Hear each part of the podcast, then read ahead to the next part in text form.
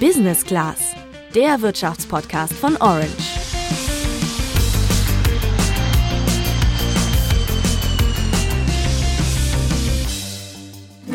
Oh, ich hab solche Sehnsucht. Ich verliere den Verstand. Ich will wieder an die Nordsee. Zurück nach Westerland. Ach ja, einfach mal nach Sylt fahren. Dass das nicht nur Wunschdenken bleiben muss, so wie bei den Ärzten, das sehen wir seit dieser Woche. Genau, das 9-Euro-Ticket macht's möglich, zumindest bis Ende August. Bis dahin kannst du nämlich für 9 Euro pro Monat den Nah- und Regionalverkehr in ganz Deutschland nutzen. Aber was bringt das Ticket wirklich? Warum kommt es ausgerechnet jetzt? Und was passiert nach den drei Monaten? Das klären wir in dieser Folge. Außerdem besprechen wir, warum das 9-Euro-Ticket so umstritten ist und warum Kritiker des Tickets meinen, dass es ein Strohfeuer ist, ein teures Strohfeuer, 2,5 Milliarden Euro, und danach alles wieder so sein wird, wie es vorher war. Ich bin Juliane. Und ich bin Luca.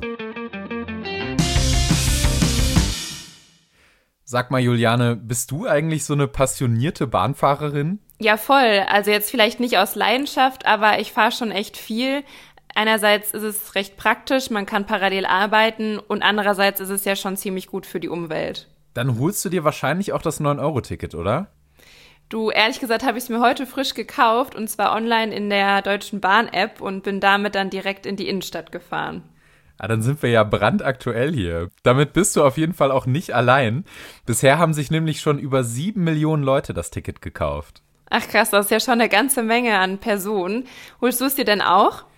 Ja, irgendwie bin ich da noch nicht so sold. Also ich habe halt beim Bahnfahren schon ziemlich viele schlechte Erfahrungen gemacht. Entweder waren die Züge verspätet, überfüllt oder es sind halt all die anderen Sachen passiert, für die ich die Deutsche Bahn noch nicht so richtig lieben gelernt habe. Und ich sehe auch nicht so wirklich, wie das 9-Euro-Ticket was daran ändern könnte. Ja, das kann ich total verstehen. Wir kommen ja auch gleich nochmal zu der Frage, ob sich das neue Monatsticket lohnt. Aber vielleicht klären wir jetzt erstmal so die wichtigsten Eckdaten dazu. Okay, dann lass uns doch mal damit anfangen, wie es überhaupt zu dem Ticket kam. Um das rauszufinden, habe ich mich mit Daniel Delhis verabredet. Daniel ist Parlamentskorrespondent fürs Handelsblatt in Berlin und kennt sich auch ziemlich gut mit Verkehrsthemen aus. Und er hat mir erzählt, dass das 9-Euro-Ticket eigentlich nur durch einen politischen Kompromiss zustande gekommen ist. Äh, Im März hatte der Bundesfinanzminister angesichts der gestiegenen Energiepreise vorgeschlagen, dass man doch einen Tankrabatt einführen soll.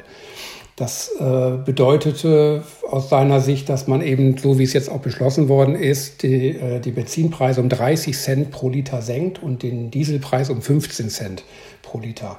Das war allerdings nicht abgesprochen mit den Grünen und auch nicht mit der SPD, sodass dort der Unmut ziemlich groß war. Und als man sich dann verständigte auf dieses Entlastungspaket für die Bürger, was umfangreiche Maßnahmen ähm, beinhaltet, damit äh, die Leute nicht so von den Energiepreisen belastet sind, kam man mitten in der Nacht auf die Idee, ein 9-Euro-Ticket für den Nahverkehr einzuführen. Da spricht Daniel ja schon aus, wofür das Ticket gilt, nämlich für alle Busse, Bahnen und Züge des Nah- und Regionalverkehrs, allerdings nur für die zweite Klasse. Das heißt, du kannst damit nicht mit dem ICE, Intercity, Eurocity oder den grünen Zügen und Fernbussen von Flix fahren. Und das Ticket gilt eben drei Monate lang, weil der Tankrabatt halt auch so lange gilt. Genau, wobei diese drei Monate auf mich als Zeitraum auch ein bisschen willkürlich wirken. Und genauso scheint es auch beim Ticketpreis zu sein. Ich habe mich gefragt, warum es jetzt genau 9 Euro sind und nicht 8 oder 10. Und der Grund scheint zu sein, dass der Werbeslogan am Anfang 9 für 90 war, also 9 Euro für 90 Tage. Dabei stimmt der Slogan ja eigentlich gar nicht, weil du ja für jeden der drei Monate ein eigenes Ticket brauchst. Aber wahrscheinlich klang einfach 27 für 90 nicht ganz so catchy. Wo kriege ich das Ticket denn eigentlich her? Ja, am einfachsten kannst du es in der DW Navigator App der Bahn kaufen. Da habe ich es tatsächlich ja auch gekauft.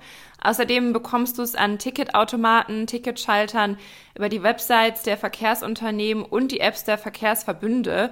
Ach ja, und es gibt jetzt auch eine eigene App fürs 9-Euro-Ticket. Verstehe. Ich habe ja eben schon erzählt, dass ich mir noch unsicher bin, ob ich mir das Ticket hole. Deswegen habe ich mit Daniel Delhays vom Handelsblatt darüber geredet, für wen sich das 9-Euro-Ticket eigentlich lohnt. Für ihn zeigt sich das vor allem daran, welche Nutzertypen sich bisher das Ticket gekauft haben. Darunter sind sicherlich viele Gelegenheitsfahrer, die also drei, vier Mal im Monat mit dem Bus fahren und sich sagen, äh, dann kaufe ich doch gleich dieses 9-Euro-Ticket, dann brauche ich nicht Einzelfahrkarten und es ist insgesamt billiger, mit diesem 9-Euro-Ticket zu fahren. Dann gibt es Menschen, die kaufen sich jeden Monat eine Monatskarte und kaufen halt anstatt der regulären Monatskarte jetzt das 9-Euro-Ticket. Das könnten zum Beispiel Pendlerinnen und Pendler sein, die regelmäßig mit Bus und Bahn zur Arbeit fahren. Für ihn gibt es aber noch zwei weitere Gruppen, für die sich das 9-Euro-Ticket lohnen würde. Dann gibt es die Schnäppchenjäger, die sagen, hey, das ist so billig, ich kaufe auf jeden Fall mal so ein 9-Euro-Ticket, egal ob ich jetzt Bus fahre oder nicht. Und dann gibt es die Gruppe der Touristen, die also sagen, pass mal auf, ich möchte sowieso im Sommer irgendwie an die Nordsee, an die Ostsee oder in den Elsass oder in die Berge und kaufe mir jetzt das 9-Euro-Ticket, weil ich dann mit dem Regionalverkehr ganz günstig dahin komme. So, und da an dieser Stelle vor allen Dingen rätseln viele, was passiert jetzt auf diesen Routen, wenn zum Beispiel jemand nach Sylt fährt oder an die Ostsee. Daniel hat sogar nicht ausgeschlossen, dass es zu Schlägereien kommen kann, weil die Bahn keine zusätzlichen Züge bereitstellt und dadurch besonders beliebte Verbindungen ziemlich überfüllt sein könnten. Boah, da hast du wahrscheinlich jetzt nicht wirklich mehr Bock aufs Bahnfahren bekommen, oder? Ja, leider nicht so richtig, muss ich sagen. Aber ich habe mir dann auch gedacht, eigentlich ist so ein 9-Euro-Ticket auf dem Papier ja eine ganz gute Idee. Immerhin können sich dadurch auch Leute längere Fahrten leisten, für die das sonst wahrscheinlich nie möglich wäre.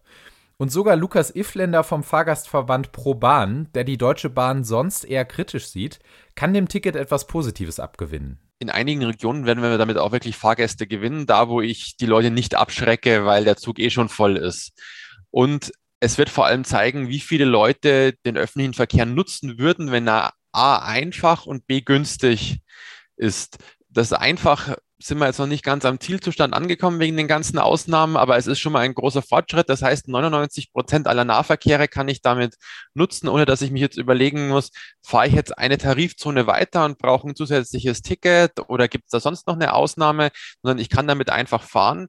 Und mit dem, was er mir als nächstes gesagt hat, hätte ich echt nicht gerechnet. Wir freuen uns in der Hinsicht, auch wenn das betrieblich eine Katastrophe wird, auf diesen Ansturm, weil das liefert uns die Munition nach dem 9-Euro-Ticket dauerhafte Verbesserungen bei der Infrastruktur und beim Angebot zu fordern. Ja, so kann man das natürlich auch sehen. Aber da sind wir ja jetzt schon bei der Frage, was eigentlich nach den drei Monaten, also ab September, passiert. Genau, und dazu hatte mir Daniel Delhaes vom Handelsblatt am Ende unseres Telefonats noch gesagt, dass das 9-Euro-Ticket hoffentlich auch die Verkehrsbetriebe so ein bisschen unter Druck setzt, sich zu modernisieren. Also zum Beispiel mal eine zentrale App voranzubringen, mit der ich bundesweit Tickets für den Nahverkehr kaufen kann.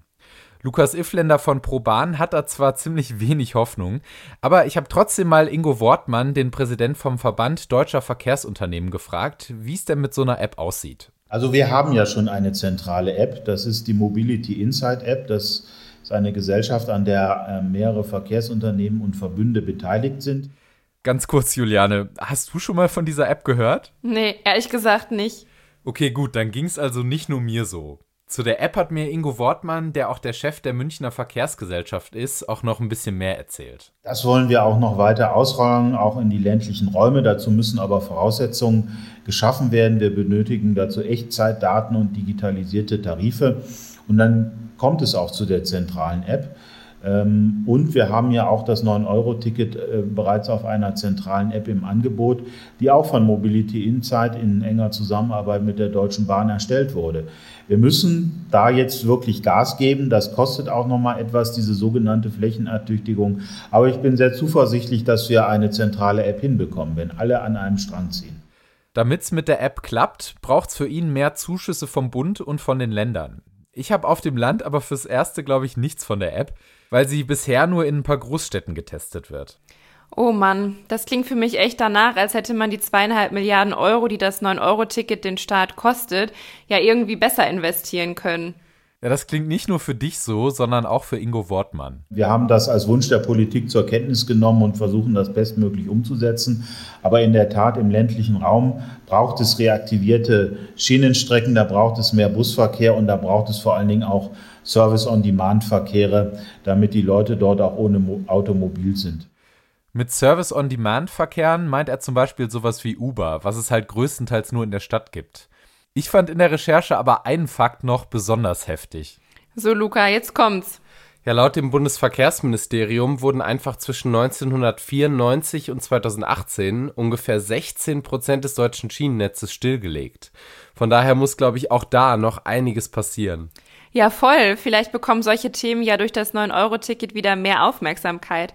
Übrigens findet Lukas Iffländer vom Fahrgastverband auch, dass auch eigentlich genug Geld da wäre, um das 9-Euro-Ticket dauerhaft anzubieten. Drei Monate 9-Euro-Ticket, die kosten ja angeblich zweieinhalb Milliarden Euro. Wir haben insgesamt 65 Milliarden Euro umweltschädlicher Subventionen im Bundeshaushalt aktuell. Das heißt, wenn ich 10 Milliarden bei diesen umweltschädlichen Subventionen spare, was ja auch noch gut ist in Richtung Klima, dann kann ich genau diese 10 Milliarden investieren und das 9-Euro-Ticket dauerhaft anbieten.